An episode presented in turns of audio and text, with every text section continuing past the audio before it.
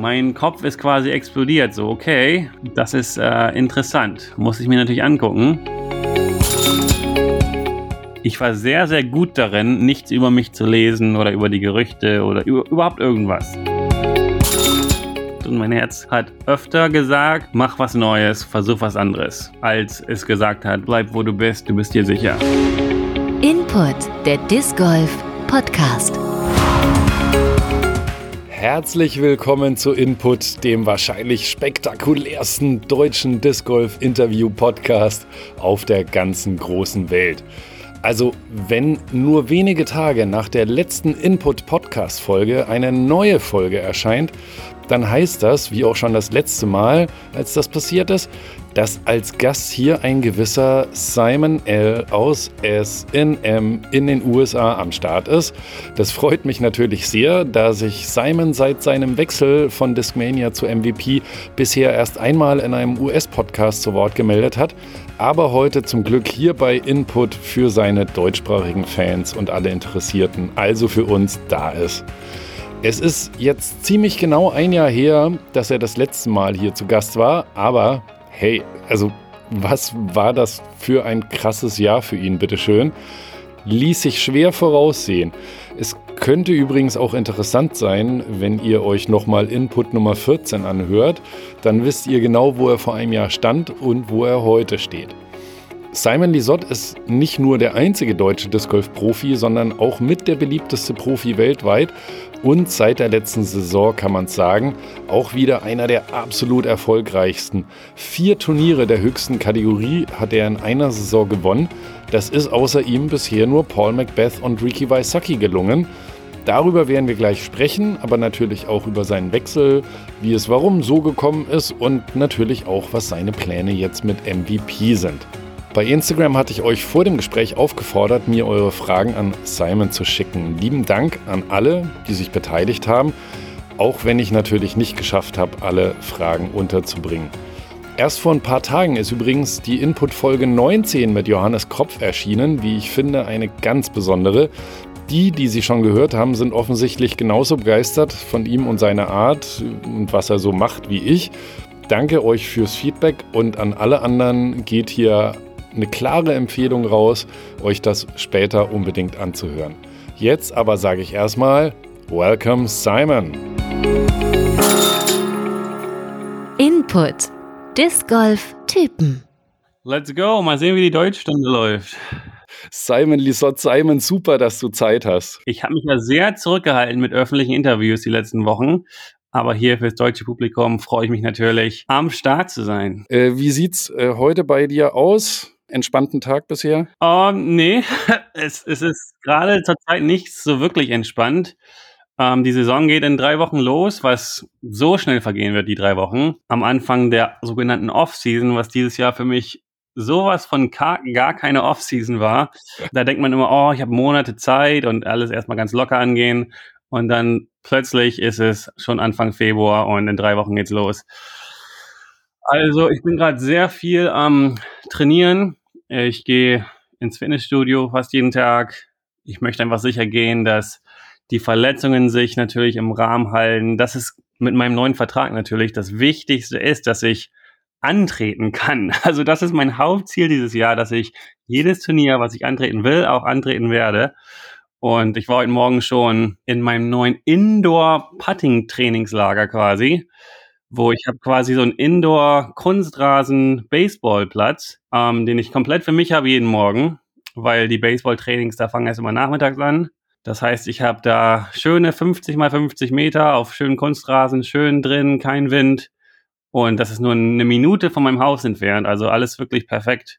Und ich habe da meinen Korb, ähm, wie sagt man, permanent platziert hm. und äh, habe da meine 20 Putter und gehe da jeden Morgen eine Stunde, anderthalb Stunden hin und ein bisschen putten von alles von so sechs, sieben Metern bis hin zu 20 Metern. Einfach so versuchen, die neuen Putter ein bisschen kennenzulernen und einfach wieder in so eine Routine zu kommen, dass man auch so ein bisschen Selbstvertrauen aufbauen kann auf dem Putting Green. Das ist natürlich das Wichtigste. Absolut. Ich meine, letztes Jahr hattest du dieses Selbstvertrauen und auch die Erfolgsquote dann irgendwann mal auf dem Putting Green. Und wer deine Vlogs der letzten Tage geschaut hat, äh, weiß auch, du wirkst noch etwas nervös, was deine Puttings angeht. Ja, ja, ich, ich kriege tatsächlich sehr viele Nachrichten mit Menschen, die sich so richtig Sorgen machen um meinen Putten. So, hey, bist du sicher, dass das der richtige Putter für dich ist und willst du nicht mal das probieren oder das? Und ich so, ey Leute, ich habe seit zwei Monaten nicht mehr richtig Putten geübt und bin so mit anderen Sachen beschäftigt, vor allem in meinem Kopf, so viele Sachen gehen da ab, ähm, dass ich während diesen Videoshoots mich jetzt nicht unbedingt so aufs Putten konzentriere, wie ich natürlich normalerweise wollen würde. Mhm. Ich bin noch längst nicht da angekommen, wo ich irgendwas auf die Putter schieben würde, dass das jetzt nicht der richtige Putter für mich ist, sondern sobald ich jetzt ein paar Wochen hier Putt-Training mache, ich habe wirklich gar keine, ich mache mir da gerade gar keine Sorgen. Ja, würde ich auch nicht, ne, mit, mit der richtigen Übung. Aber was mich natürlich schon interessiert, wenn die Leute fragen, ob das der richtige Putter ist, wonach hast du den ausgewählt? Ich habe den jetzt erstmal komplett nach ja, Gefühl ausgewählt, so wie sich die Scheibe in meiner Hand genau anfühlt. Ich habe mir da jeden Putter mal in die Hand genommen, nicht mal geworfen oder gepattet, sondern einfach nur gefühlt, wie fühlt es sich an, weil ich finde, das ist beim Patten eine der wichtigsten Sachen, dass es sich natürlich richtig anfühlen muss. Und MVP ist ja bekanntlich so ein bisschen anders, wie sie so ihre, ihre Scheiben herstellen und wie sie so an alles rangehen. Und das Einzige, was so richtig anders ist bei meinen Puttern gerade, das ist ja die Anode. Die haben im Rim drin, ist das nicht so eine Ecke, sondern das ist abgerundet. Und das merkt man schon ziemlich deutlich, dass sich das ganz anders anfühlt vom Gefühl her. Aber sonst so vom Rest der Scheibenform fühlt es sich fast genauso an, wie ich es halt wollen würde. Das heißt, mhm. Ja, mit dieser Abrundung muss ich nochmal gucken, ob das wirklich jetzt so für mich einen großen Unterschied macht oder ob das einfach nur so ein so eine Gewöhnungszeit braucht. Ja, cool. Jetzt sind wir schon äh, mittendrin. Ja. Ähm, Geht schnell. Das eigentliche Ding ist, wir haben uns fast genau vor einem Jahr unterhalten. Das war ganz kurz nach der Geburt von Emmett. Ja. Und schon allein deswegen war ja klar, dass das ein Jahr wird, was bei dir ganz schön viel auf den Kopf stellt. Ja. Aber, ne, du warst quasi heute vor einem Jahr warst du unverheiratet Du hattest seit Jahren kein ganz großes Turnier mehr gewonnen. Und du warst auch im Team Discmania, wie eigentlich schon immer, seit wir alle denken können. Mal Hand aufs Herz. Also hätte ich dir das genau so vor einem Jahr gesagt, wo du heute stehst und was alles passiert ist. Also zum Beispiel, dass du nicht ein Pro-Tour-Turnier gewinnst und auch nicht zwei und auch nicht drei, sondern vier. Also wie hättest du reagiert? Ja, das klingt natürlich so ein bisschen unglaubwürdig. Vor allem, wenn ich daran zurückdenke, wie, wie ich letztes Jahr, bevor die Saison losgegangen ist, wie ich mich so mental drauf eingestellt habe. So, ja, bin gerade Papa geworden, ich habe noch andere Sachen am Lauf mit Hochzeitsplanung und sowas. Ich, ich stand ja wirklich letztes Jahr, ähm, bevor die Saison wirklich da, so, ich weiß nicht, ob ich noch mithalten kann oder überhaupt mithalten will.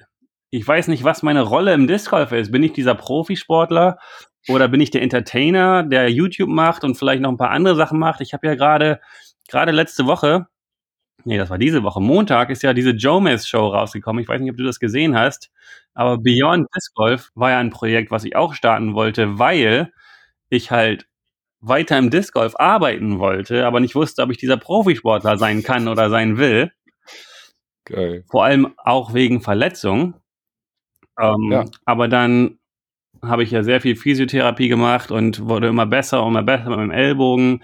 Und ich habe endlich mal so richtig im Keller jeden Abend Putt-Training gemacht, so ein bisschen um Selbstvertrauen natürlich aufzubauen und so ein bisschen Routine zu haben im Leben.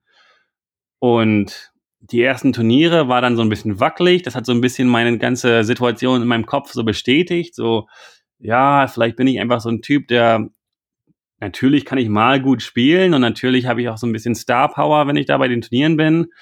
Ähm, aber vielleicht ist er so dieser Entertainer meine Schiene. Und dann GBO, nee, GBO ist ja gar nicht mehr, der Dynamic Disc Open, Zweiter geworden, habe ich auch jetzt nicht so wirklich ernst genommen, so gedacht, so ja, war mega windig dieses Turnier. Natürlich, ja, kann ja jedem mal passieren, dass sie dann plötzlich Zweiter werden bei solchen Bedingungen. Und dann äh, an der Westküste, OTB Open und Portland, diese, die Nummern, das war schon richtig krass. Also das ist ja jetzt schon viele Monate her und ich kann immer noch nicht so richtig in Worte fassen, warum und wie diese Siege passiert sind. Also ich gucke manchmal auf Jomez zurück und gucke mir das an und denk so, irgendwie macht das alles keinen Sinn. Also wie konnte das passieren? Das ist, weiß ich, das fühlte sich irgendwie so alles so an, als musste es so passieren. Und das war nicht so wirklich in meiner, ich weiß nicht, ich habe mich irgendwie so gefühlt, als ich konnte nichts dafür, dass ich gewonnen habe. Es ist einfach so passiert. ich kann es schwer erklären. Vor allem auf Deutsch fällt mir das gerade schwer in Worte zu fassen. Aber irgendwie manchmal, wenn man da steht und da gegen die ganzen Top-Spieler da spielt, dann denkt man, was auch immer jetzt passiert, ist nicht in meiner Hand. Es, es kommt einfach, wie es kommt. Und man muss es einfach passieren lassen. Und ja, alle vier Siege letztes Jahr waren für mich, also der, der eine war ja verrückter als der nächste. Ja, es ging ja mit OTB Open los. Also ich fand, dann war es schon gar nicht mehr so super, super plötzlich, weil du hattest davor schon Platz zwei und vor dem Platz zwei hattest du auch schon Platz sechs. Also man hat dann schon gemerkt, du bist eigentlich wieder in einer Form, also dass du halt nicht nur oben mitschwimmst, sondern ganz, ganz, ganz oben mit dabei ist. Mhm.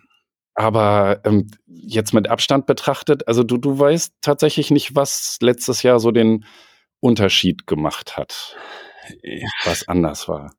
Also eine Sache, die ich gemerkt habe, war, dass wenn es lief, dann lief's. Hm. Also es war jetzt noch nicht so konstant. Man sieht ja auch in meinen Turnierergebnissen, dass wenn es nicht lief, dann lief es auch gar nicht. Aber wenn es lief, dann lief's. Und das hatte ich die letzten Jahre halt nicht so. Es war immer mehr so Achterbahnfahrt, so hoch, runter, hoch, runter.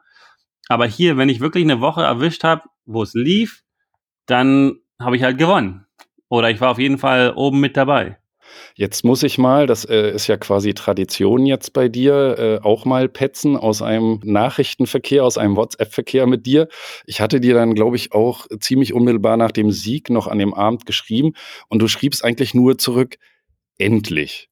Und das fand ich so interessant, dass du dieses Endlich-Gefühl auch so empfunden hast. War das so, so stark dann doch? Ah, ja, ich weiß nicht, wie das genau ist in meinem Kopf mit diesem, ob ich wirklich gewinnen will für mich oder ob ich gewinnen will für die Fans und für meine Sponsoren und alle, die halt wollen, dass ich gewinne. So, ich habe über die letzten Jahre, also bevor letztem Jahr, einige Nachrichten auf Facebook, Instagram, was auch immer erhalten, wo Leute so wirklich in Frage gestellt haben, so, hey, ähm, versuchst du überhaupt Turniere zu gewinnen oder bist du einfach nur dabei und hast Spaß und äh, also ist alles gut, ne? Aber versuchst du überhaupt zu gewinnen? Das, solche Fragen habe ich halt bekommen. Ich, und ähm, wenn man ein Sportfan ist und da so seine Lieblingsspieler hat, dann, dann will man die ja gewinnen sehen. Man will ja nicht nur sehen, dass die Spaß haben, das natürlich ist auch gut, aber man will natürlich, dass sie auch Erfolg haben. Und ich glaube, dass endlich kam so ein bisschen so für alle Fans, die mal Simon Lisat vorne sehen wollten in den letzten drei Jahren. Ich glaube, da, da habe ich so das mei am meisten dieses Endlich-Gefühl gehabt für, für alle Leute, die mich gewinnen sehen wollten. Und es kam ja tatsächlich, ich glaube, nur eine Woche später noch absurder, weil wenn du jetzt von den OTP Open sprichst, klingst du ja so ein bisschen schicksalsergeben. So, du hast das gar nicht selbst in der Hand, es passiert irgendwie. Also so habe ich dich eben auch ein bisschen verstanden. Ja. Und naja, du sagst es ja in deinen Vlogs oft genug, äh, einmal ist keinmal, erst das zweite Mal. Twice luck. Bestätigt dann bei den Putts. Äh, wie, wie hast du dich dann gefühlt bei den Portland Open? Ja, Portland Open war natürlich zwei Wochen später und in der Woche dazwischen haben wir eine Beyond Disc Golf Episode gedreht. Auch richtig geile Episode, kommt nächste Woche raus. Um, ähm, Lake Tahoe ist einer der schönsten Orte in ganz Amerika und Disc Golf Szene ist auch ganz geil.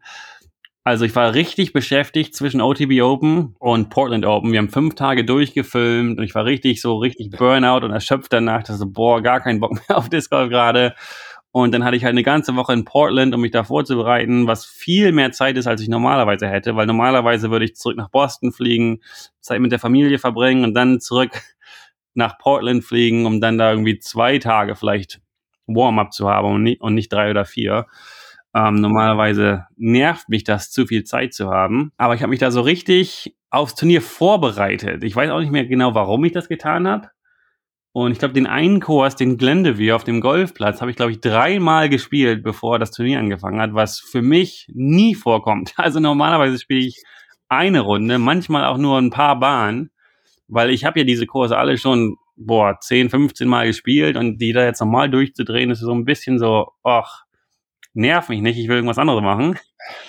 Aber irgendwie habe ich da gemerkt, so diesen, ich habe so richtig gefühlt, diesen Glendevere Court, nee, nicht Glendevere, wie heißt denn der? Ist es Glendevere? Ja, auf jeden Fall dieser richtig schöne mit diesen Riesenbäumen, der Golfplatz, wo wir da halt die Finalrunde auch gespielt haben. Ich habe richtig gefühlt beim Training, ich check diesen Kurs nicht. Und ich muss den nochmal spielen, um den zu checken. Und ich habe den dreimal gespielt vom Turnier und danach habe ich richtig gemerkt, so ja, jetzt habe ich den Kurs gecheckt. Und ich habe unfassbar gut gespielt, die ersten paar Runden. Und war, glaube ich, geteilter Erster oder ich weiß nicht mehr genau, wie es abgelaufen ist, aber auf jeden Fall, es lief quasi so gut, wie es nur laufen konnte. Da war auch nicht so viel Glück dabei, sondern einfach alles hat gestimmt das Wochenende. Mhm. Und äh, ja, die Finalrunde ist natürlich, was am meisten so hängen geblieben ist. Ich und Garrett Girthy mhm. hatten da ein Battle hin und her, hin und her. Ich habe am Anfang geführt und dann hat er sich in Mitte der Runde zurückgekämpft und dann kurz vor Mitte Ende habe ich wieder geführt mit zwei oder drei Würfen und dann habe ich wieder zwei, drei Würfe verloren vor der letzten Bahn. Und dann an der, an der letzten Bahn macht Garrett Girthy diesen unfassbaren Fehler mit der Vorhand direkt ins OB. Nachdem ich schon ins OB geworfen habe, aber ich lag halt viel näher am Korb als er. Und habe mhm. ich auch gedacht, so, Garrett Girthy ist ja keiner, der mal so eine Vorhand einfach raushaut. Das, das hat man ja nie gesehen. Und dann habe ich auch gedacht, so, warum jetzt? Im Regen und wir sind alle voll platt und fertig und es ist kalt und das letzte Bahn, wir sind, wir sind wurfgleich. Ich habe auf, auf jeden Fall habe ich gedacht, die ganze Zeit während der letzten Bahn, ich habe dieses Turnier verloren, ich habe dieses Turnier verloren, aber es ist okay. Und dann plötzlich, oh, ich habe doch gewonnen. Das, das, kam, das kam auch irgendwie aus dem Nichts. Gefühlt habe ich auf jeden Fall besser gespielt in Portland als bei den OTB Open. Scheint sich die Vorbereitung gelohnt zu haben. Das Üben sozusagen vor Ort. Ja. In dem Fall. Aber das kommt auch nicht oft vor, dass ich denke, ich habe einen Kurs noch nicht gecheckt. Das ist wirklich sehr selten. Ich kann mich gar nicht daran erinnern, wann das überhaupt mal passiert ist. Bei den Des Moines zum Beispiel, den Kurs habe ich noch nie vorher gespielt. Das war das erste Mal, dass ich überhaupt in Des Moines war. Und den Kurs habe ich einmal gespielt und direkt so, ja, okay, muss ich nie wieder spielen, den Kurs kann ich, fertig. Und das ist bei den meisten Kursen wirklich so. Man sieht ihn einmal, man wirft vielleicht ein, zwei Würfe pro Bahn und sagt so, okay, abgehakt, next. Aber aus irgendeinem Grund, dieser Portland-Kurs war anders und den habe ich nicht nach der ersten Runde schon gecheckt. Aber es hat gereicht. Hartes Battle mit Garrett Girthy, wie du sagst. Aber äh, als ein ganz besonderes Battle ist mir ja dann auch das Turnier in Erinnerung geblieben, was du jetzt schon angesprochen hast, nämlich die Des Moines Challenge. Dann gab es, wie du schon gesagt hast, so, ich glaube, das war so eine kleine Strecke. Da hattest du da ein paar Turniere. Da warst du dann auch irgendwie so eher mal Platz 20, 30 so in der Art platziert. Und dann kam aber die Des Moines Challenge. Und also das packt mich nach wie vor äh, am meisten. Das war meines Erachtens ein legendäres Battle in der Finalrunde. Ja, das war, das war wirklich unfassbar. Das war auch wieder eine Runde, Finalrunde. Das war sowieso ein komisches, komisches Turnier, weil die erste Runde wurde gecancelt mittendrin, weil wir so einen richtig krassen Sturm hatten. Also meine Runde war fast fertig, weil ich, ein, ich hatte eine frühere Tea Time das heißt, ich hatte nur noch mhm. zwei Würfe an Bahn 18 übrig, die dann abgebrochen wurde. Und dann mussten wir am nächsten Morgen um sieben die Bahn zu Ende spielen und dann wieder ins Hotel vier Stunden warten und dann Runde zwei starten. In der gleichen Gruppe, was natürlich auch nicht normal ist. War natürlich auch alles so ein bisschen verwirrend, hat sich nicht mehr so richtig angefühlt wie so ein echtes Turnier, weil alles so durcheinander und chaotisch war. Keiner, keiner wusste, oh, spielen wir jetzt morgen oder spielen wir überhaupt dieses Turnier zu Ende oder ist das Turnier nach zwei Runden vorbei. Also keiner wusste, was passiert. Das heißt, es war so, so, der Druck war so komplett raus aus dem Turnier nach, in den ersten beiden Runden, so gefühlt, weil wir alle wussten, dass das Wetter so schlimm sein wird. Vielleicht habe ich deswegen so gut gespielt, weil da einfach kein Druck war, weil alle dachten so, ach komm, ja, wir spielen hier jetzt halt und mal gucken, was passiert. Und dann war ich plötzlich wieder Lead Card, Finalrunde. Ich habe auf jeden Fall nicht geführt, habe auch mit drei Leuten gespielt, die jetzt nicht so diese typischen Favoriten sind für so ein großes Turnier. Ich glaube, es war natürlich der Robert Burridge, ähm, Joe mhm. Freeman und dann Smith, irgendwas Smith, glaube ich. Auf jeden Fall ähm, war ich halt mit diesen drei auf der Runde plötzlich eine Lead Card von so einem Pro Tour und das hat sich alles auch so ein bisschen so komisch angefühlt, weil normalerweise bin ich da natürlich mit Calvin, Paul Macbeth, Ricky, halt die ganzen Leute, die man immer da oben sieht. Ja. Und äh, das heißt, da war auch so ein bisschen der Druck raus. So, ich war halt der Star der Gruppe, was auch nicht für mich so normal ist. Ähm, das heißt, ich hatte so ganz wenig Druck. Ich dachte so, ja, komm, ich spiele mal, mal gucken, was passiert.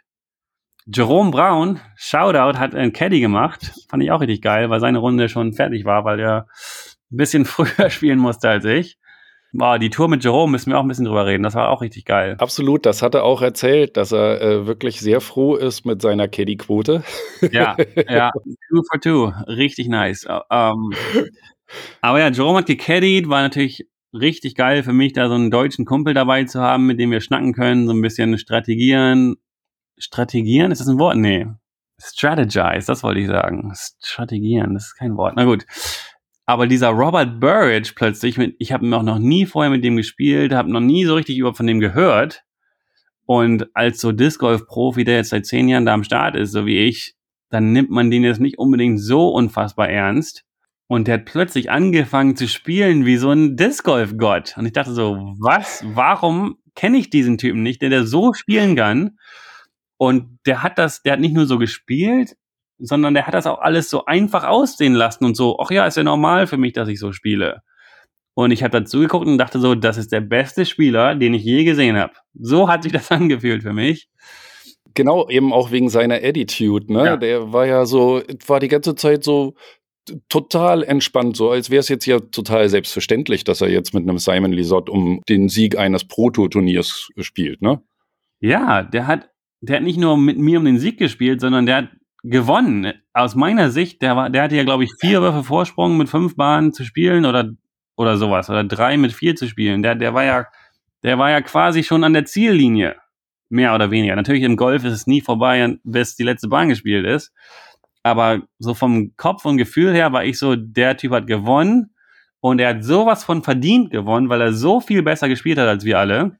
Es war wirklich so ein absurder Gedanke in meinem Kopf, den, ich noch, den hatte ich noch nicht oft in meiner gesam gesamten Karriere, dass ich wirklich dachte, der Typ war mit Abstand der beste Spieler und er muss dieses Turnier gewinnen, weil er der beste Spieler ist hier. Wie gesagt, legendäres Battle, aber naja, du hast dann die Rechnung ohne dich gemacht. Da gab es nämlich so einen Typen, der hat dann auf den letzten fünf Bahnen fünf Birdies gemacht, ne? Ja, das war auch witzig. Ich glaube, Bahn 13 oder 15 war es, wo ich, ich habe mich zu Jerome gedreht und meinte so, boah, das Turnier gewinnen wir nicht. Ich habe gesagt, unsere einzige Hoffnung ist, sobald Robert anfängt, an den Sieg zu denken, sobald Robert denkt, oh Gott, ich gewinne, das ist unsere einzige Chance, dass er dann zusammenbricht. Und so wie er aufgetreten ist, so wie er sich da präsentiert hat, habe ich gedacht, das wird niemals passieren, aber ist doch passiert.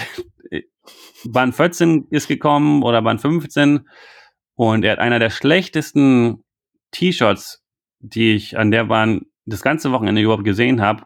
Also, das ist kein schwieriger Wurf, das ist so ein kleiner, flacher Heiser, so einen kleinen Berg hoch. Man muss auch nicht weit werfen, so vielleicht so 70, 80 Meter.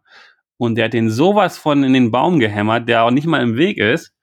Und da habe ich mich auch so zu Jerome gedreht und dachte so, okay, vielleicht gibt's doch noch so eine kleine Hoffnung. Aber dann, dass ich da jede Bahn am Ende noch gebirdied habe, habe ich auch die Runden davor, die ganzen Bahnen habe ich nicht gebirdied, die Runden davor. War natürlich auch schon wieder so und so, ja, Schicksal so ein bisschen gefühlt. Und das Playoff, ja, Playoff war natürlich krass, wie wir da hin und her gegangen sind. An, an Bahn 3 vom Playoff hat er so ein 18 oder 20 Meter Putt vom Wald mit Wasser hinterm Korb reingehämmert und ich habe dann so einen richtig geilen Bergab mit Gegenwind, so ja, was waren so 11, 12 Meter Putt. Und äh, ja, was passiert ist, ist passiert. Aber ich war die ganze Zeit während dem Playoff auch immer noch, wollte ich, dass er gewinnt. Und ich glaube, der einzige Grund, warum ich gewonnen habe, weil war, dass ich wollte, dass er gewinnt. Das kann man, das erkläre ich mir so ein bisschen so wie, wenn man ins Casino geht und nicht unbedingt gewinnen will, dann ist es wahrscheinlicher, dass man gewinnt, als wenn man da sich hinsetzt mit seinem letzten Geld und sagt, oh, ich muss jetzt unbedingt Geld gewinnen. Sondern die, die kein Geld gewinnen wollen, sind dann die, die das Geld gewinnen. Und so habe ich mich da im Stechen gefühlt, so, ach, ich will gar nicht gewinnen, weil der Typ hat besser gespielt als ich, ich will, dass der beste Spieler gewinnt. ich muss nicht gewinnen. Und ich glaube, deswegen habe ich gewonnen. Du, gefühlt steht das, äh, so wie du dich äußerst, über deiner gesamten letztjährigen Saison, so, äh, wenn du erzählst, ja, ich weiß gar nicht, ob ich da überhaupt noch oben mitspielen kann. Ich muss mal suchen, ob ich mir andere Standbeine im Disc Golf suche und drehe Dokus und so weiter. Ja äh, ja, du bist wohl am stärksten, wenn du äh, sehr niedrige Erwartungen an dich hast.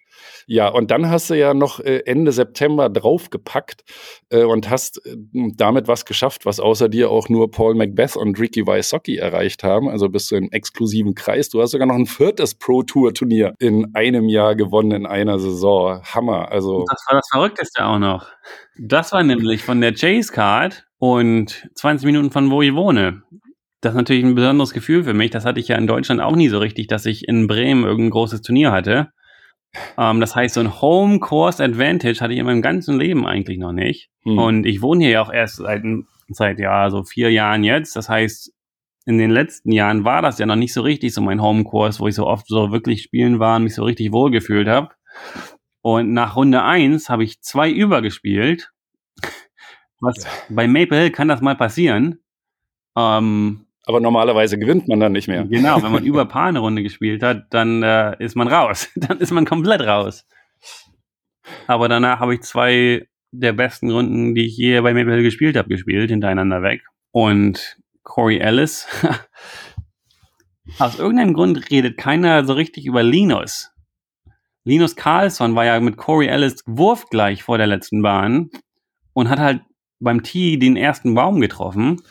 Aber der hätte das Turnier auch genauso gut gewinnen können. Alle reden halt über Corey Ellis, weil er halt diesen letzten Wurf auf die Insel verkackt hat. Aber das ist auch, ja, das, das war auch alles einfach eine verrückte Situation. Ich, ich sitze da einfach und denke, ich gewinne wahrscheinlich nicht. Vielleicht gibt's kleine Hoffnung, dass ich in Playoff noch spielen darf. Das war mhm. so mein Gedanke, als ich da saß. Weil Linus und Corey Ellis, ja, die waren ja wurfgleich und ich dachte, eine von, einer von denen spielt mindestens das Paar. Wir waren da ja alle wurfgleich. Aber nein, so sollte es nicht sein. Und plötzlich saß ich da wieder und habe wieder gewonnen. Aus dem kompletten Nichts heraus. Das ist äh, völlig verrückt. Ja, das Turnier äh, sollte inzwischen auch noch zusätzlich in die Disc Golf Geschichte eingehen, weil, wenn ich jetzt äh, deine Erzählung und diverse andere Erzählungen richtig verstanden habe, war auch das das Turnier, wo du ein kleines Blind Date Dinner hattest mit äh, Steve Dodge, dem äh, Pro Tour Chef und dem TD von Maple Hill und noch so äh, eine Menschen einer Firma namens MVP. Das war doch bei dem Turnier, oder? Nee, das war ein paar Monate später. Ah. Ah, noch später als Ende September. Alter Fall. Ja, ja, ja, ja. Das war Ende Oktober erst oder Anfang November sogar. Krass. Boah, dann ging es ja wirklich Schlag auf Schlag. Ja, das ging ziemlich schnell. Ich bin dann äh, zur USDGC runtergeflogen. Ähm, hab da natürlich wie jedes Jahr komplett versagt. ich weiß auch nicht, ob das jemals was wird, ob ich da überhaupt nochmal hinfliegen will oder nicht. Ich habe da immer irgendwie Spaß, aber irgendwie weiß ich auch nicht ich versuch's, aber äh, alles funktioniert halt nicht. Aber ist okay. Ähm, und dann hatte ich halt eine ganze Woche, weil Rock Hill, wo die USDGC ist, ist nur 20 Minuten weg von Charlotte. Da ist die Pro Tour Finals. Ähm, das heißt, nach dem Sonntag der USDGC, bis ich dann spielen durfte, was der nächste Samstag war von den Pro Tour Finals, hatte ich halt fünf Tage quasi für mich in Charlotte im Hotel und ein paar andere Kurse spielen. Und irgendwann mal, während dieser Woche, hat mich Steve Dodge angerufen und hat einfach quasi so richtig Steve Dodge-mäßig, wenn man ihn nicht kennt, kann man sich das vielleicht nicht so richtig vorstellen, aber Steve Dodge hat so eine ganz, ganz eigene Art, ähm, wie er kommuniziert und ich bin ein Riesenfan von ihm und ich finde ihn unfassbar witzig. Und er ruft mich an und sagt, gibt es irgendeine Chance, dass du Discmania verlassen würdest? Also wir sind Freunde und er kennt mich gut, wir sind ja quasi Nachbarn hier auch und er weiß natürlich, wie eng ich mit Discmania bin. Und er hat mich einfach direkt gefragt, gibt es irgendeine mhm. Chance, dass du Discmania verlassen würdest? Und ich habe geantwortet, nein, aber. Das war quasi das ganze Telefonat. Also ich habe gesagt, nein, aber natürlich, wenn ich, wenn das jetzt so einen riesen Unterschied macht, so finanziell und mit zukünftigen Projektoptionen, dann muss ich natürlich drüber nachdenken. Das, ja, so war es halt. Ich habe mhm. natürlich auch noch einen Discmania-Vertrag gehabt, der noch ein paar Jahre gültig gewesen wäre. Hm. Ähm, und dann hat er aufgelegt. Und ich dachte, das war's. ich habe nichts mehr von dem gehört für, ich würde sagen, mindestens zwei Wochen, vielleicht drei Wochen. Und dann schickt er mir eine, eine SMS und er hat gefragt, hey, hast du Lust am Samstag essen zu gehen? Was nichts so unbedingt Unnormales ist. Wir waren schon oft zusammen essen und er hat nicht mal erwähnt, dass da noch jemand dazukommen wird. Und ich sagte, ja klar, kein Problem, haben wir uns zum Essen getroffen und dann saß da halt der Teammanager von MVP und hat mir so ein paar Sachen da auf den Tisch gelegt. Und ich, mein Kopf ist quasi explodiert, so okay, das ist äh, interessant, muss ich mir natürlich angucken. Und dann fingen natürlich die Telefonate an und alles, was ich in, mein, in meinem Abschiedsvideo zu Discmania natürlich schon alles erzählt habe. Viele Telefonate mit Familie und Freunden. Ja, tatsächlich auch mit Leuten aus dem Discmania-Lager. Du hast ja auch in dem Video erzählt, dass du quasi Standleitung mit Eagle hattest, ne? Ja, ähm, mit Eagle waren meine Telefonate ganz interessant. Eagle und ich sind natürlich sehr gute Freunde. Wir, wir wohnen oft zusammen während Turnierwochen und äh, telefonieren generell relativ regelmäßig. Aber die Wochen dann, wo ich halt diese Entscheidung hatte, war es wirklich jeden Tag und einfach mit so ein bisschen Updates.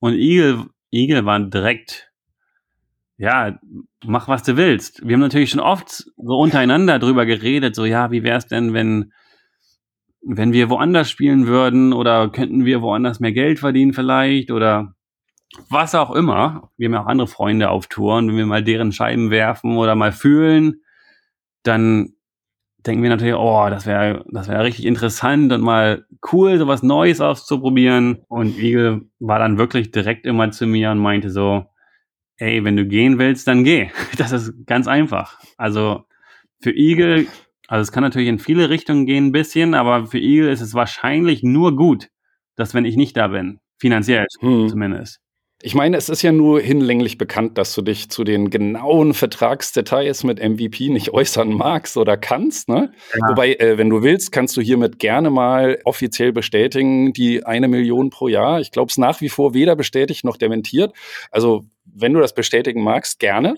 Ich wünschte, ich dürfte irgendwas bestätigen oder sagen, dass es nicht wahr ist. Ich kann leider darf ich, ich darf leider vertragsmäßig nicht drüber sprechen. Und ich, ich frage mich wirklich so ein bisschen, wo diese ganzen Gerüchte hergekommen sind. Irgendjemand muss sich da so ein bisschen verplappert haben, aber ich weiß auch nicht genau. Viele Sachen, die ich gelesen habe online, äh, sind nicht wahr. Viele Sachen waren überraschend nah an der Wahrheit, sage ich mal so. Ja. Ähm, da muss irgendjemand Informiertes auch mal geplaudert haben, ja. nicht nur geraten. Ja, wir wissen nicht, wir wissen nicht, wer es war, aber es ist auch okay. Es ist alles okay. Aber ich darf offiziell leider nicht drüber reden. Ich würde es gerne, ehrlich gesagt, würde ich gerne drüber reden dürfen, aber ich darf es nicht. Was ich lustig fand, vielleicht kannst du uns mal auf die Reise dieses Gerüchts, was ja dann gar kein Gerücht war, sondern nur mal am Ende Fakt mitnehmen. Wann hast du denn das erste Mal irgendwie gesehen, huch, ich dachte, das wäre ein Geheimnis, wieso steht das hier im Internet oder sonst wo? Also mich hat es nie so richtig gestört. Das Einzige, was mich gestört hat, war, dass ich mir Sorgen gemacht habe, dass MVP nicht glücklich ist damit. Hm. Ähm, mein Hauptziel mit diesem unfassbaren Angebot, was MVP mir gemacht hat und wie viel Vertrauen die in mich stecken und quasi, was ich den wert bin, das Einzige, was mir wichtig ist, ist, dass MVP glücklich mit mir ist. Und ich, ich will einfach alles tun, damit die denken, ja, das war's wert. Und wenn die halt wollen, dass diese ganzen Zahlen und die, die Details privat bleiben, dann wollte ich, dass die privat bleiben. Natürlich. Ja. Also das, das Einzige, was mich genervt hat, war, oh, ich hoffe, MVP ist jetzt nicht irgendwie genervt und denkt, dass ich das irgendwie jetzt öffentlich gemacht habe. Das war so meine einzige Sorge. Alles andere, ja, habe ich gedacht, so ja, war jetzt war ja zu erwarten, war so ein bisschen meine Einstellung. Ich war ja zu der Zeit auch äh, wie immer in den einschlägigen Disc Golf Foren unterwegs. Da ist ja auch äh, immer auf Reddit viel und äh, gefühlt war wochenlang der Subreddit Disc Golf zu 99 Prozent der Simon Lisott Subreddit. Also es war völlig absurd. Da wurde ja alles diskutiert bis in kleine Details, so, äh, oh mein Gott, wird Simon jemals wieder Videos mit Casey machen und so weiter. Ähm, wie siehst du das? Nervt das? Ist das toll? Nimmt dich diese Form der Anteilnahme mit? Amüsiert dich das? Also, wie siehst du das? Ich habe vor einigen Jahren schon die weise Entscheidung getroffen, nichts über mich zu lesen. das heißt, so, das war, das Anstrengende war, dass ich äh, wochenlang Facebook oder Instagram nicht öffnen konnte ohne irgendwas über mich zu sehen. Ähm, ja. Das ist natürlich ein, ein Problem, was man gerne haben kann, wenn es um finanzielle Sachen geht und um Publicity geht. Aber wenn man nichts über sich lesen will, dann ist es natürlich ein bisschen nervig. Aber es war okay. Ich war sehr, sehr gut darin, nichts über mich zu lesen oder über die Gerüchte oder über, überhaupt irgendwas. Ich, ich kann auch keine YouTube-Kommentare lesen oder irgendwas. Ich gucke mir nichts an. Und ich glaube, das ist eine gute Entscheidung. Weil du kriegst das einfach nicht mit. Nee, ich kriege natürlich mit, dass da viel ist. Und äh, meine Frau liest sich da das meiste durch, obwohl ich ihr sage, sie soll es nicht lesen, aber sie kann nicht anders, ist auch okay. Ja, ich weiß, dass es viel ist, aber ich sage meiner Frau auch immer, bitte sag mir nicht, was da steht, sondern du kannst mir sagen, dass da viel steht, aber nicht, was da steht. Ähm, du hast ja schon woanders erzählt, dass Discmania dir quasi fast das gleiche geboten hat oder vergleichbar wie MVP. Ja. Ähm, was hat für dich den Ausschlag dann gegeben? Ach ja, viel. Naja, einfach so, ich habe so lange und jeden Tag darüber nachgedacht, also wirklich wochenlang. Also mindestens drei Wochen, vielleicht vier, vielleicht sogar fünf Wochen, wo ich wirklich jeden Tag nicht schlafen konnte und dachte, boah, was mache ich jetzt? Ich weiß nicht, was ich tun soll. Und ich habe einfach versucht, weil mir so viele Leute gesagt haben, ja, hör einfach auf dein Herz und mach, was du willst. am Ende, am Ende des Lebens soll man ja einfach das machen, was man will. Und ich habe versucht, so, ja, zuzuhören und zu sagen und das zu tun, was mein Herz sagt. Und mein Herz hat öfter gesagt, mach was Neues, versuch was anderes, als es gesagt hat, bleib wo du bist, du bist dir sicher. Und dann habe ich irgendwann gesagt, so, ich kann jetzt nicht eine Sekunde mehr länger drüber nachdenken, weil ich dann komplett zusammenbrechen werde. Und dann habe ich gesagt, so, Entscheidung getroffen, ich gehe, fertig. Kein Gedanken mehr. Dann waren es nur noch ein paar schwierige Telefonate und dann war es endlich gegessen und ich konnte wieder mehr oder weniger ein normales Leben führen, ohne jeden Tag meinen Kopf zu zerbrechen man hat schon manchmal irgendwie ein schweres äh, Herz, ne? So, man muss sich erstmal noch so ein bisschen dran gewöhnen, dass du jetzt mit einem MVP-Logo rumläufst. Und irgendwie fand ich es auch niedlich, weil ja Eagle gesagt hat, du hast ja jetzt zwei Familien. Also dabei hat er irgendwie so gemeint Discmania und MVP. Das finde ich ja irgendwie total niedlich. Also es ist ja äh, wahrscheinlich schon auch ein bisschen Schwermut gewesen. Ja, total. Aus irgendeinem Grund hatte ich irgendwie manchmal das Gefühl, so ein bisschen, dass wenn ich Discmania verlasse, dass ich meine Familie im Stich lasse. Ja. Aber ich wollte mich natürlich jetzt nicht so wichtig tun oder wichtig fühlen, dass, oh, Discmania hängt an mir komplett, was natürlich, das glaube ich nicht und das, ich glaube auch nicht, dass es die Wahrheit ist. Und ich will natürlich nicht, dass Discmania in irgendeiner Art und Weise untergehen wird oder geschädigt ist, dadurch, dass ich gehe. Natürlich ist da jetzt im ersten Jahr natürlich ein kleiner Unterschied, aber ich, natürlich hatte ich da eine Riesenrolle, aber jetzt nicht so, dass ein paar neue Leute da und Eagle ist natürlich da auch noch. Das, die Firma, die hing jetzt nicht an mir. Und ich habe mich manchmal nach den Gesprächen mit, mit ein paar Leuten bei Discmania so ein bisschen so gefühlt, als ich weiß nicht, ob das von denen so ein bisschen so eine Taktik war, dass ich mich da so ein bisschen schlecht fühle oder ob die das wirklich so gedacht haben, dass halt so viel an Discmania an mir hängt Ah, da ist schon ein Fünkchen Wahrheit dran, ne? Wenn man äh, sieht, also ich glaube, wenn man in der Disc Golf Community, egal ob Simon-Fan, ja oder nein gesagt hätte, was fällt euch ein? Welcher Profi ist quasi untrennbar mit seiner Marke, mit seinem Ausrüster verbunden? Ich glaube, die Wertung hättest du gewonnen. Also es war halt immer so, Simon ist gleich Discmania. Ja, aber wenn man ein bisschen zurückdenkt an Paul Macbeth bei Innova, das war nicht sehr anders. Und jetzt, wenn man zurückdenkt, jetzt kann man Paul nicht mehr bei Innova überhaupt sehen. Der ist ja komplett Discraft. Und ich glaube, ich glaube wirklich, dass wenn wir in ein oder zwei Jahren nochmal sprechen, dass Simon und MVP fast genauso sind wie Simon und Discmania vorher.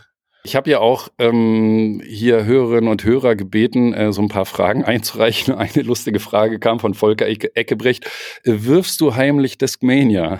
äh, nein, ich bin gerade extrem damit beschäftigt, meine neuen Scheiben zu lernen und irgendwie ja, meine neue Tasche quasi zu organisieren und zu wissen, was kommt dahin, was dahin und wie fliegt was. Also ich werfe ja. gerade absolut nichts außer das, was ich unbedingt lernen muss. Deshalb auch gleich die nächste Frage von den Silberseglern aus Leipzig. Wie läuft jetzt die Umstellung auf MVP? Also was kannst du nach den ersten paar Wochen sagen? Wie lässt sich die Zusammenarbeit an? Ja, ähm, also ich habe ja wirklich fast alles gefilmt und auf YouTube gestellt und ist natürlich anstrengend. Hier in Massachusetts ist es sehr kalt und wie man da so Scheiben bei 0 Grad rumwerfen kann, ist natürlich immer so eine Frage. Vor allem diese neuen Sachen ist natürlich nicht so einfach, sich jetzt so umzustellen. Und dann meine paar Tage, die ich da in Florida war, waren extrem anstrengend, weil wir sind quasi von Kurs zu Kurs gefahren. Ich glaube, ich habe vier Videos da gedreht und Casey eins in zweieinhalb Tagen. Also das war schon ziemlich so eins nach dem anderen und man kann sich da auch jetzt nicht so richtig auf die Scheiben konzentrieren oder auf irgendwas richtig üben, sondern es war, geht eher darum, komm, wir machen jetzt irgendein witziges Video. Ja, wenn man filmt, das ist nicht so richtiges Training. Also zumindest nicht so, mhm. wie ich es mache. Bei mir geht's ja mehr um Spaß, um Entertainment und so ein bisschen so auf, ja, jetzt nichts unbedingt nichts Ernstes. Natürlich könnte ich auch ernste Trainingsvideos filmen und hochladen. Ähm, ist halt, ist halt nicht so mein Style. Ja. Ich habe erst eine einzige Runde mit meinen neuen Scheiben gespielt, die nicht gefilmt wurde. Also es ist für mich gerade so ein bisschen schwer zu sagen, wie es läuft. Ich mache mir ehrlich hm. gesagt keine Gedanken.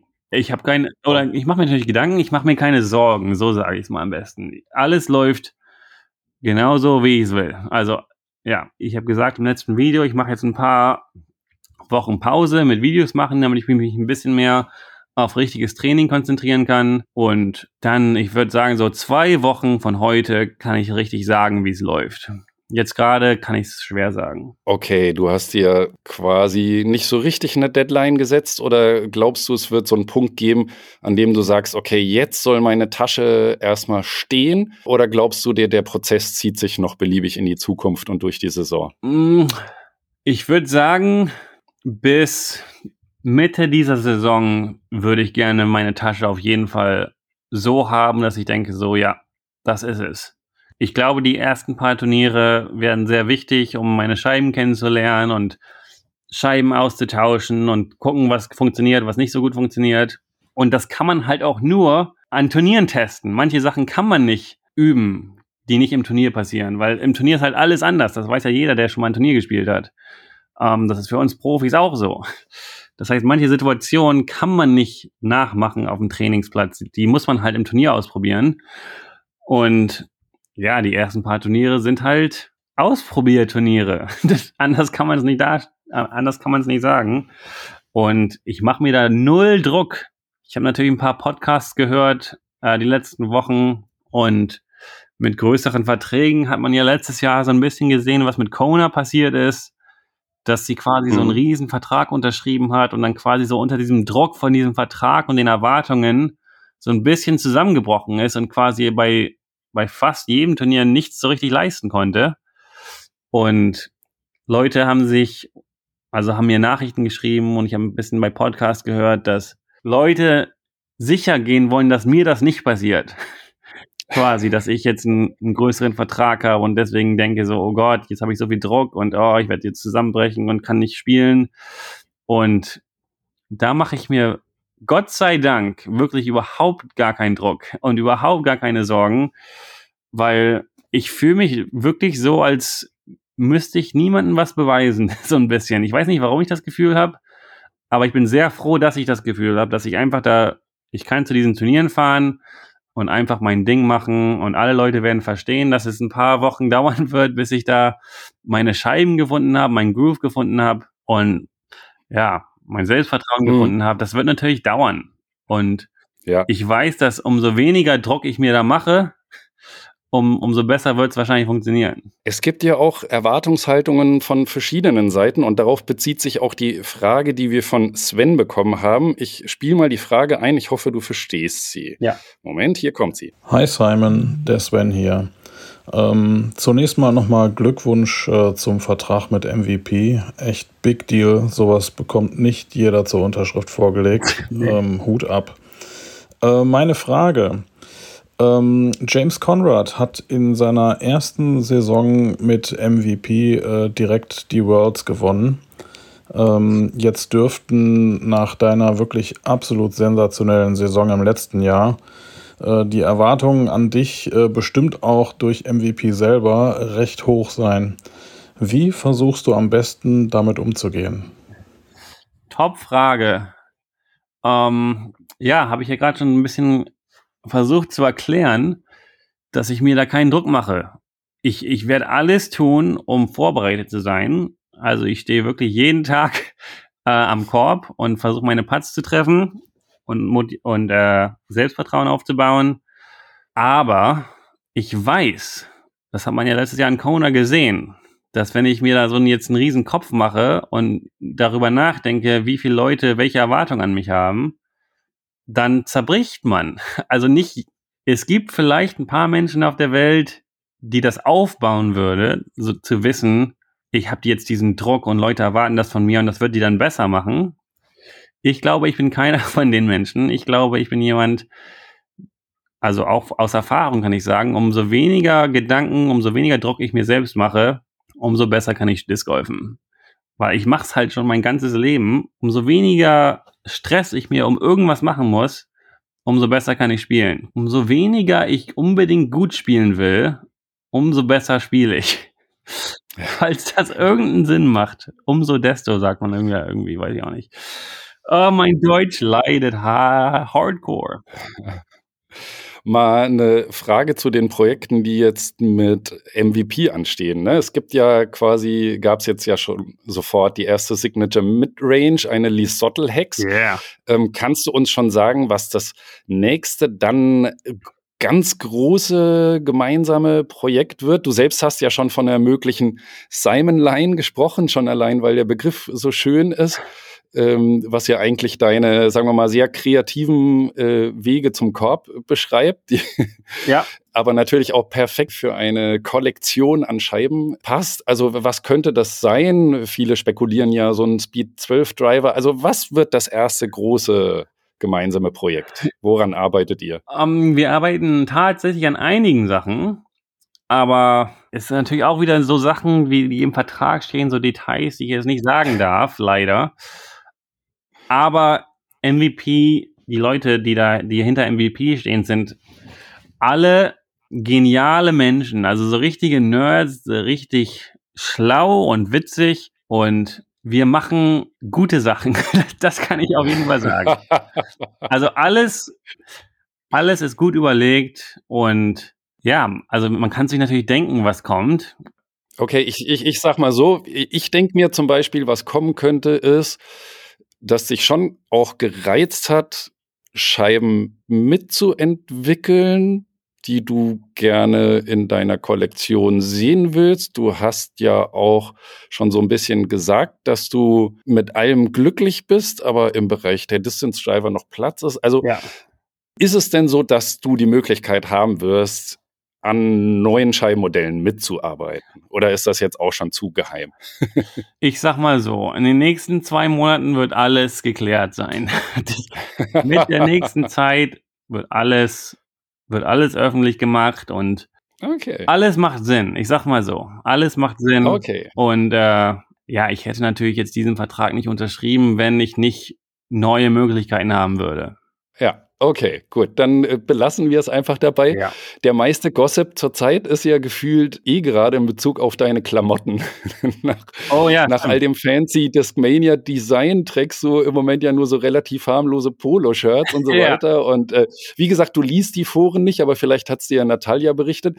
Du, kommt da noch was? Kriegst du, kriegst du irgendwie heiße Klamotten äh, designt? Oder bleibt es dabei jetzt? Ja, ähm, wir sind gerade alle so ein bisschen überarbeitet und ein bisschen so viele Projekte gleichzeitig, dass die Klamotten so ein bisschen hinterher am hinterherhängen sind. Ich weiß nicht, warum MVP da keine besseren so normalen Teammöglichkeiten hatte.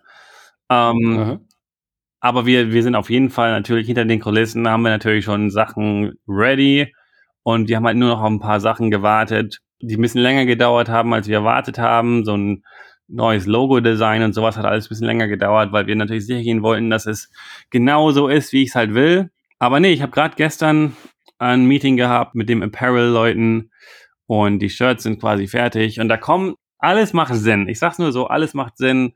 Sehr gute Menschen, sehr schlaue Menschen arbeiten an, an allen Sachen und alles kommt. Alles kommt. Wir sind natürlich nicht, wir sind ja alle nicht blöd. Aber ich, ich frage mich wirklich, warum die mir dieses riesenblaue Polo da geschickt haben. Das ist wirklich ein kleines äh, Fragezeichen oder ein großes Fragezeichen in meinem Kopf. Aber irgendwie war es dann doch witzig, weil es hat natürlich viel Aufmerksamkeit erregt. Ja, ich meine, es klingt immerhin jetzt schon so, was du erzählst, als würde zumindest jetzt schon ein neues Logo stehen. Also dann können wir ja gespannt sein auf die nahe Zukunft. Ja, ich sage Ihnen nochmal, in den nächsten zwei Monaten wird da alles, alles wird Sinn machen. Dann äh, komme ich jetzt noch mal äh, kurz auf die kommende Saison und auch so ein bisschen, was sich ergeben hat in, im Hinblick auf Europa. Es wird ja äh, für viele überraschend die Euro Tour aufgewertet. Also man kann jetzt da Punkte für die Disc Golf Pro Tour sammeln. Das sind Silver Series. Und auch, ja, Paul Macbeth wird relativ lang in Europa sein, hat auch viel überrascht und dann in den USA fehlen. Hältst du das für gut oder schlecht oder wie siehst du das? Ich finde es schlecht für die Turniere in der USA und ich finde es gut für die Turniere in Europa natürlich. Ich finde sehr gut, dass Paul das macht, was er will, weil ich finde, das hat er verdient und ich finde, er soll einfach das tun, worauf er Bock hat. Er hat jahrelang genug das gemacht, was alle von ihm wollten. Und wenn er Bock hat auf eine European Tour, dann finde ich, genau das soll er tun. Mir ist auch komplett egal, was jetzt seine Motivation dahinter ist. Ich hoffe, dass es einfach nur das ist, was er, worauf er Bock hat. Ähm, ich habe da auch wieder jetzt einen Podcast gehört, irgendwann diese Woche, dass, dass da irgendwelche Gerüchte oder irgendwelche, ähm, es gibt so Verschwörungstheorien, warum Paul Macbeth diese Tour macht und warum die Pro Tour jetzt mit diesem Disc Golf Network da erst später diesen Announcement gemacht hat, dass die nach auch in Europa filmen werden. Hm. Ich bin jetzt nicht, ich bin jetzt nicht so richtig tief drin im Thema, aber ich habe da verschiedene Theorien gehört und ich finde das alles irgendwie witzig, dass so viele Leute mal so viele Sachen in diese Moves und Geschichten da rein interpretieren. Aber ja. Der Fakt ist aber auch, es ist, es ist ein Markt. Also ich kann mir schon denken, dass das Disc Golf Network und die Disc Golf Pro Tour sagen, also bevor also irgendwie die European Pro Tour irgendwie ihr eigenes Ding macht. Aber es ist spannend. Klar. Ja, ich bin ein Also- Riesenfan von diesem ganzen Europa Pro Tour und Disc Golf Network Programm. Ich feiere das. Ich, ich finde, das muss. Aber die USA ist ein größ viel größerer Markt als Europa für, für alle Firmen, selbst für die europäischen Hm. Firmen. Eine Frage, die wir von Marcel bekommen haben. Ich spiele sie dir mal vor. Da geht es nämlich um deine Präsenz nicht nur in Europa, sondern auch mal in Deutschland. Mahlzeit Simon, ich bin der Marcel aus Gelsenkirchen von den Disc Golf Friends aus Dortmund. Und direkt auch die Frage, ähm, wie sieht dein Interesse aus an den Tremonia Open, die ja dieses Jahr bei der European Tour dabei sind? Und wie ist dein Interesse an einer deutschen Meisterschaftsteilnahme? So, Top Frage. Tremonia Open. Tatsächlich habe ich äh, bei Instagram gefollowt letztes Jahr und ich war extrem begeistert und beeindruckt von, äh, wie das da ablief. Ich war ein Riesenfan. Ich hatte auch deutsche Spieler gesehen und gefollowt, die ich da noch nie vorher irgendwas von, von denen gehört habe. Also ich fand es richtig cool, da mal was richtig zu sehen. So, so richtig so ein Gefühl von so endlich, endlich macht es jemand in Deutschland so richtig. Und äh, hat natürlich auch bei mir gewirkt, dass ich dachte, boah, da will ich auch dabei sein. Und für dieses Jahr wird es wahrscheinlich leider nichts. Aber generell habe ich auf jeden Fall natürlich Bock, ähm, ein paar Turniere in Deutschland wieder mitzuspielen. Deutsche Meisterschaft wäre natürlich auch schön. Ich glaube, in den letzten Jahren, ich glaube, alle in den letzten fünf Jahren waren gleichzeitig mit irgendeinem anderen großen Turnier in Amerika. Ich glaube, USDGC und Deutsche Meisterschaft fallen oft aufs gleiche Wochenende, was natürlich sehr ungünstig für mich ist. hm. Aber ich meine, generell, so ein Flug von Boston nach Frankfurt, so hin und zurück, kostet vielleicht so 500 Euro und ist auch relativ schnell. Also theoretisch könnte es möglich sein. Und ja, natürlich die letzten Jahre war internationales Reisen, hatte nicht viel mit Spaß zu tun, sage ich mal so. Ähm, hoffentlich wird das jetzt die nächsten Jahre besser und dann, sobald ich hier meine Green Card habe und so ein bisschen so mehr Selbstvertrauen und Selbstbewusstsein habe, so hin und her zu reisen, weil ich mache mir immer noch oft Gedanken, wenn ich nach Amerika fliege, so, oh, lassen die mich jetzt rein. Das, das jedes Mal stört mich das. Gott, oh Gott. Ja, die haben mich ja schon öfters nicht reingelassen. Oder es war öfter mal, dass ich so in den Hinterraum musste und sie haben mein ganzes Gepäck durchsucht und so, hä, wie, du bist ein Discgolfer, den Sport gibt's doch gar nicht und sowas. Und das, Also dieses internationale Reisen bereitet mir oft sehr viel Stress vor. Deswegen habe ich mich da in den letzten Jahren auch besonders zurückgehalten. Ja, äh, Johannes aus Berlin hat auch gefragt, zur European Pro Tour X gehören nicht nur die Tremonia Open dieses Jahr, sondern auch die altehrwürdigen Berlin Open, die ihr auch noch kennst, oh yeah. die Berlin Open.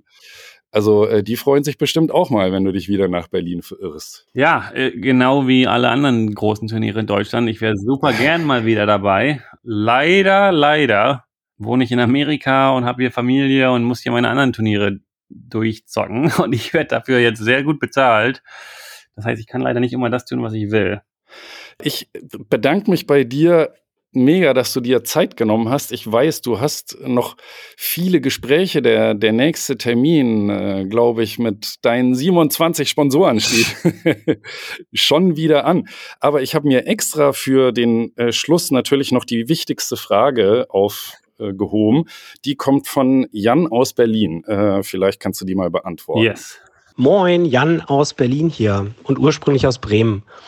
Und meine Frage an Simon wäre, als jemand, der weit gereist ist mit Bierexpertise, was hält er denn von den typischen Bremer Biersorten Becks und Hakebeck? Tschüss. Ja, Becks und Hakebeck sind natürlich zwei meiner all-time Lieblingsbiere.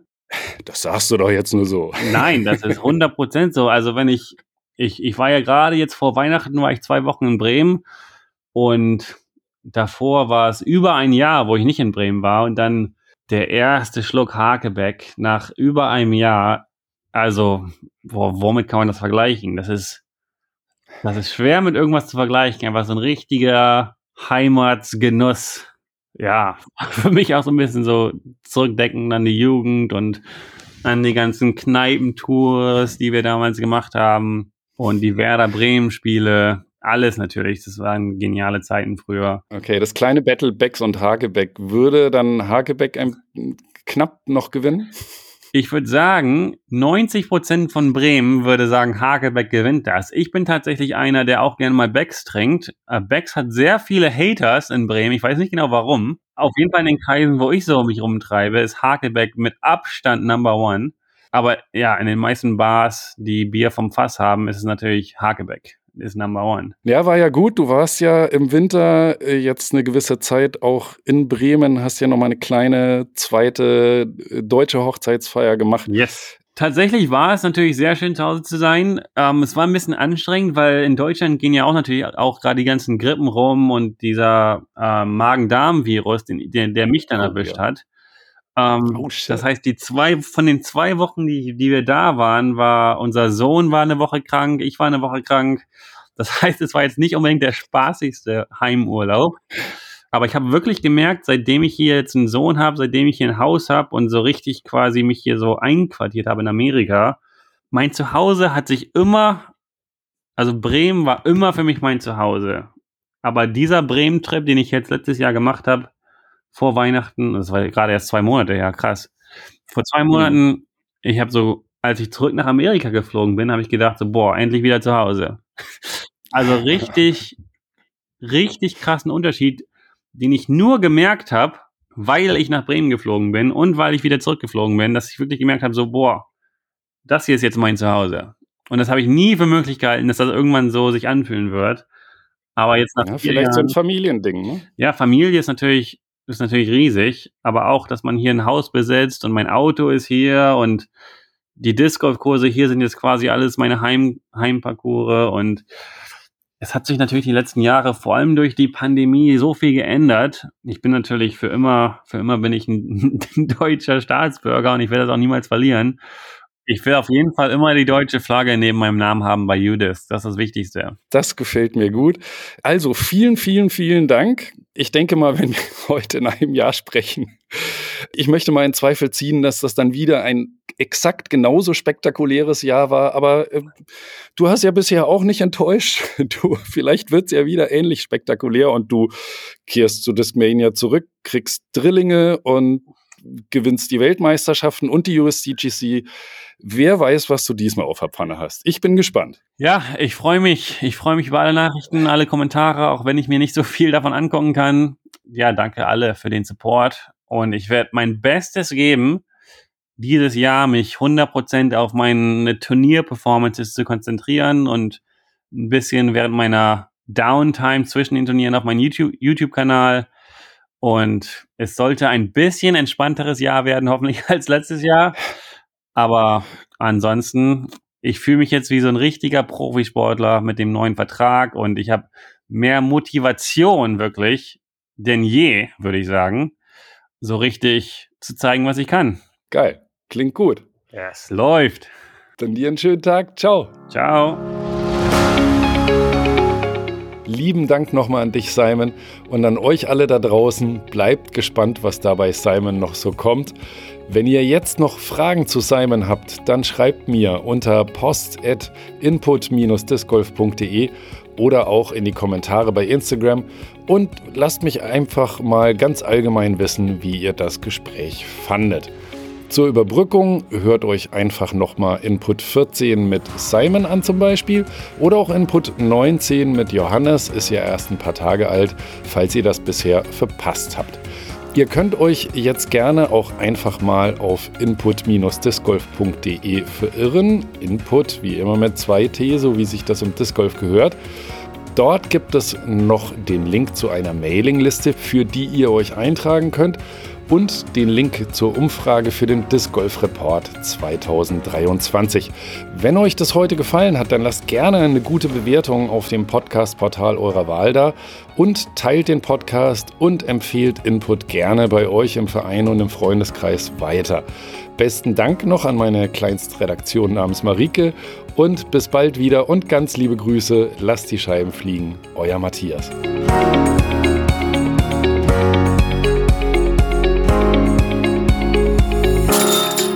input-discgolf.de